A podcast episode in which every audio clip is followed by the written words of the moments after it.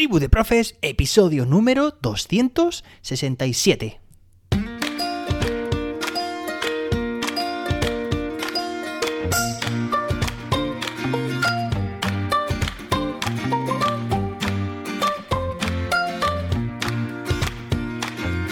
Hoy es martes, día 24 de enero de 2023. Atención porque hoy se celebra el Día Internacional de la Educación. Así que felicidades. Estamos de enhorabuena, de felicitaciones entre docentes porque es cierto, hoy es un día que podría pasar muy desapercibido, pero fijaos porque internacionalmente estamos celebrando esto tan importante que tiene que ver con nuestra profesión y es la educación. Espero que tengas un fantástico día. Bueno, ayer ya sabes que estuvimos entrevistando a ChatGPT, quien nos va a seguir acompañando en este programa. Pero quería también aprovechar para recomendarte otro de mis podcasts, en este caso se llama Libros de Educación, seguramente que ya lo conozcas, ese que hago junto con Jordi Rodríguez y David Santos, y hemos terminado de grabar y publicar ayer mismo el episodio número 4, en el que analizamos una obra de referencia en cuanto a los juegos de escape, que se llama Desafío en el aula, de Cristian Negre y Salvador Carrión. Te animo a que escuches ese episodio, simplemente busca en tu app de, de podcast libros de educación. Y por cierto, nos estamos ya preparando para el mes que viene, ya sabes que cada mes estamos con un libro de educación, pues un libro que también es una referencia, en este caso, en el ámbito de la neurociencia, porque se llama Neurociencia para Educadores de David Bueno. Te animo también a que empieces a leerlo con nosotros y en menos de un mes tendremos una cita en la que analizaremos también esta obra. Bueno, y ahora sí, ya hemos dicho qué día celebramos hoy, qué te recomiendo también, qué otro podcast. Y bueno, vamos a pasar a, casi casi a lo último, ¿vale? Que es que hoy, todavía voy a darlo de plazo durante todo el día de hoy, para que podáis enviar vuestras propuestas y participar en el concurso del aniversario de tribu de profes. Hay muchos centros ya, muchos centros, no muchos profes que han participado. Sí, cada uno trabaja en un centro. Bueno, mentira, hay algunos que, que están ahora mismo sin trabajo. Y también me parece muy interesante que estén escuchando el podcast así, me lo han comentado. Y bueno, pues en este caso María Arroyo, que ya nos ha preguntado y ha participado muchas veces en este podcast, pues entre otras muchas cosas y muchas aportaciones súper interesantes que me hace llegar, dice lo siguiente, me voy a centrar en el final del mensaje.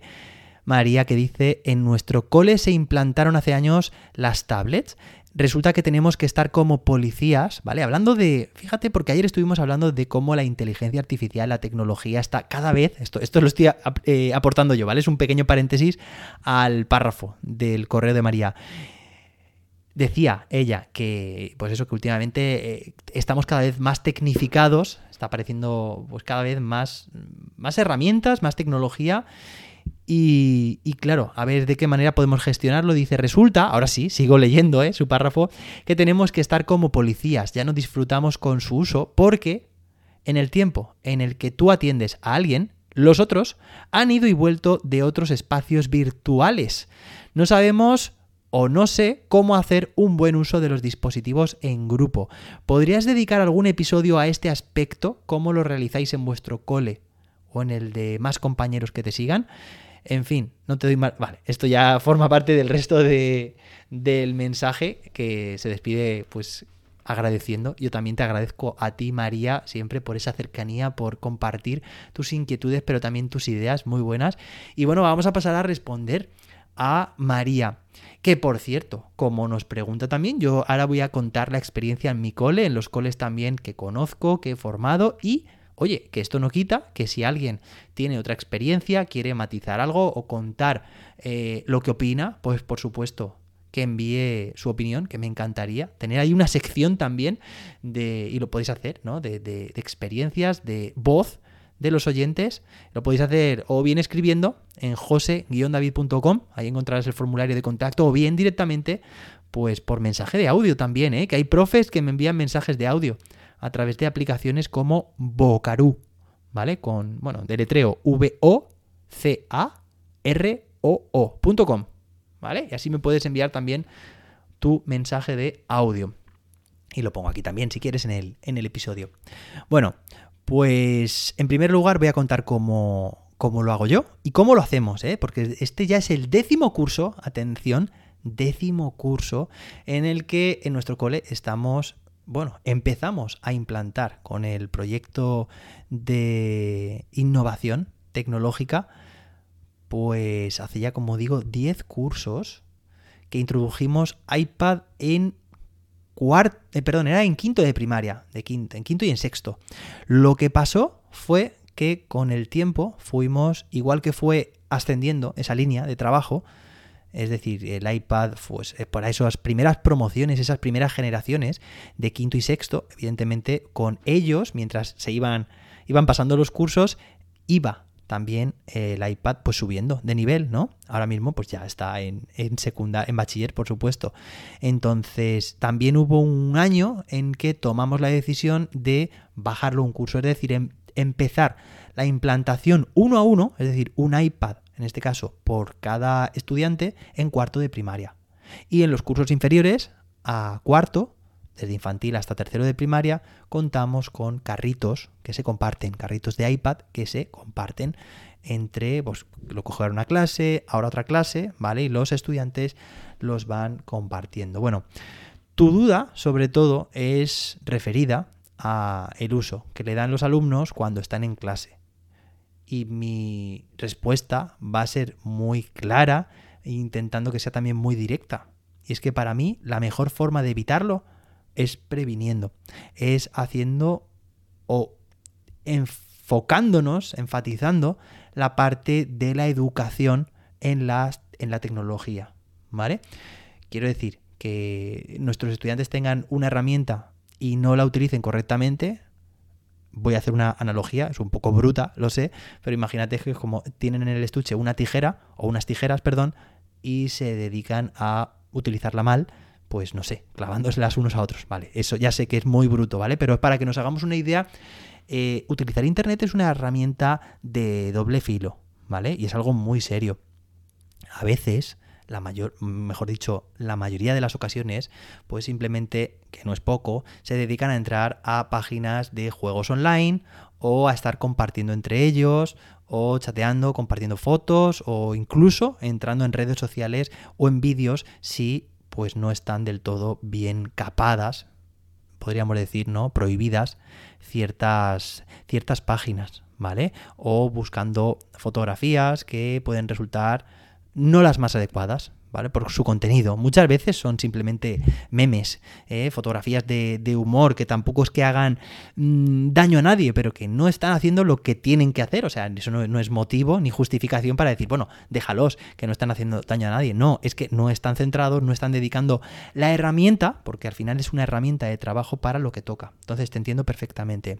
Y como te digo, mi respuesta, la que he utilizado siempre, es aportando eh, y dedicando tiempo, por supuesto también dedicando tiempo al uso.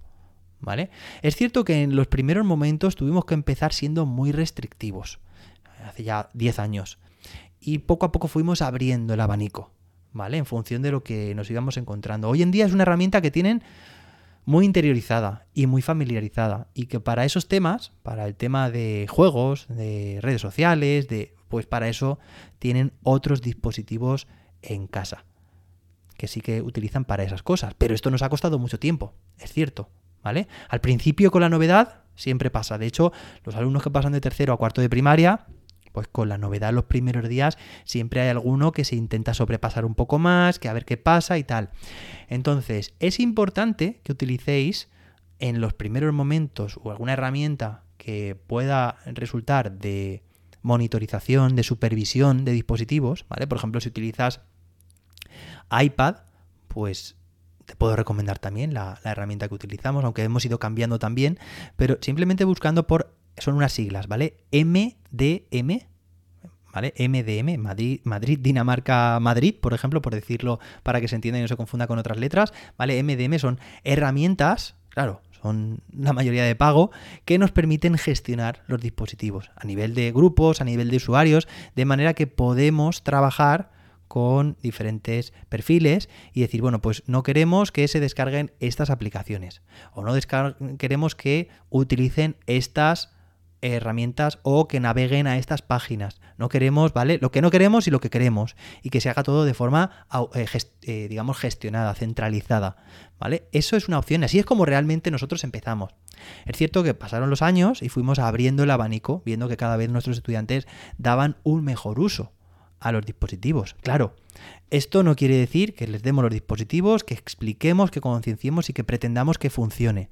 Porque incluso dependiendo de las edades, algunas más críticas que otras, pues es fácil, porque siempre haya algún listillo, alguna listilla que eh, o en clase o en casa intenten, como digo, pues también eh, superar ciertos límites. Entonces, es importante que ellos sepan y ellas que hay supervisión de los dispositivos.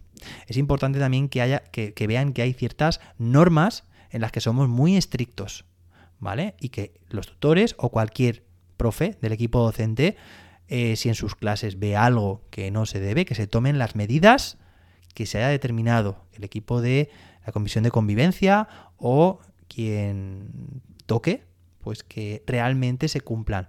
Y nosotros pues hemos tomado muchas medidas con alumnos que han hecho un uso indebido. Por supuesto que sí. El uso de la cámara, por ejemplo, o como digo, de compartirse imágenes, mensajes, etc. Entonces, esto es una labor en la que tenemos que ser muy constantes, muy perseverantes y consecuentes con las normas.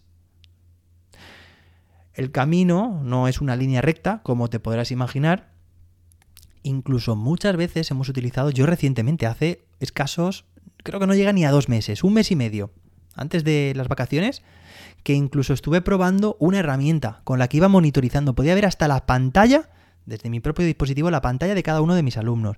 Podía eh, prohibir ciertas aplicaciones, que a todos se les bloqueara la pantalla al mismo tiempo, que apareciera un mensaje. o sea, ¿Y qué pasa? Que no soy muy fan de este tipo de herramientas en las que el profe en clase está fiscalizando de esta manera tan, tan directa. Soy mucho más del estilo de que sí, de que haya una gestión, por lo menos inicialmente, ¿vale? Eh, para gestionar los dispositivos, pero con unas líneas, unas pautas muy básicas, que si por lo que sea alguien supera esos límites, que salte ahí una pequeña señal, ¿vale? Que salte una alarma, que llegue una notificación al administrador y que nos digan, pues este dispositivo en concreto ha hecho esto o lo otro. Sí, eso se tiene, se tiene que saber y, en eso sí que me gusta. Pero que a nivel de, de aula estemos nosotros, como tú dices, como policías, esa parte a mí tampoco me gusta nada. Entonces, prefiero, y sé que no es el camino más rápido, pero sí el más efectivo, es incidir, ser perseverantes, como te estoy diciendo, y confiar en los alumnos confiar, no entrar en, a clase con las pistolas cargadas como diciendo aquí cualquiera eh, va a hacer algo y yo voy a tener que, disparar, ¿vale? Eh, entiéndase la metáfora. Entonces, que no es fácil, por supuesto, que llevamos muchos años en mi cole y que han ido ocurriendo, ha ido ocurriendo de todo, por supuesto, ¿vale? Que dependiendo de las edades puede ser todavía más delicado, por supuesto que sí, ¿vale? ¿Que hay herramientas? También he contado las que más me gustan y las que menos. Yo estar en el aula, quiero estar en lo que estoy. Y oye, por supuesto, que si nuestro alumnado tiene herramientas en el aula, nosotros decidimos cuándo las utilizan y cuándo no. Nosotros ponemos también esas normas. Y que si es un uso individual, si es por parejas, si es por grupos, o si alguien nos hemos dado cuenta que no le ha dado un buen uso, pues directamente deja de utilizar la herramienta y puede tener debe tener, mejor dicho, sus consecuencias.